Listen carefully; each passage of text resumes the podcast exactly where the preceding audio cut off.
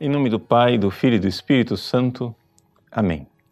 Meus queridos irmãos, nós estamos na festa da Anunciação do Senhor. Coisa rara que nós celebremos a Anunciação do Senhor no tempo pascal. Por quê? Porque geralmente 25 de março cai ainda na quaresma. Mas este ano, transferido para o dia 4 de abril, nós temos então a Anunciação do Senhor e a possibilidade de refletirmos como, de fato, a anunciação do Senhor joga também uma luz na nossa vivência pascal. Veja, nós estamos nesse tempo de Páscoa em que a igreja pede que nós renovemos a nossa fé.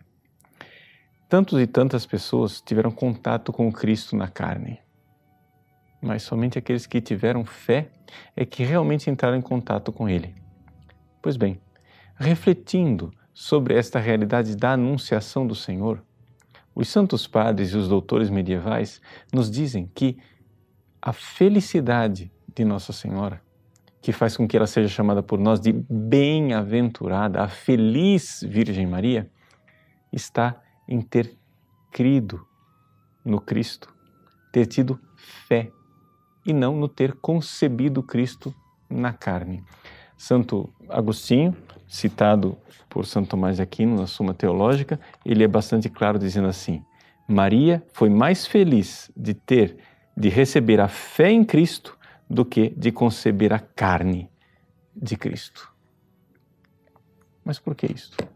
Porque conceber a carne de Cristo teria sido para ela simplesmente um ato biológico, um ato sem mérito nenhum da sua parte e que não necessariamente faz com que ela entre em comunhão com Deus.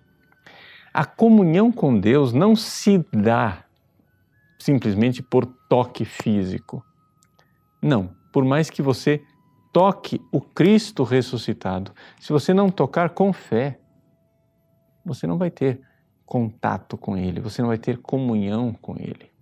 E é esta graça que o Cristo nos concede quando Ele vai para o Pai na ascensão e envia o Espírito Santo. É interessante nós notarmos isso. No dia da ressurreição, Jesus aparece para Maria Madalena e diz: Não me detenhas, ainda não subi, meu Deus e vosso Deus, meu Pai e vosso Pai. Ali, Jesus está nos revelando que uma vez que ele, sentado à direita de Deus Pai Todo-Poderoso, lá no céu, envia o Espírito Santo, ele dá a nós, seres humanos, a possibilidade de entrarmos em contato com o Cristo, com Ele mesmo, num toque especial da graça através da fé.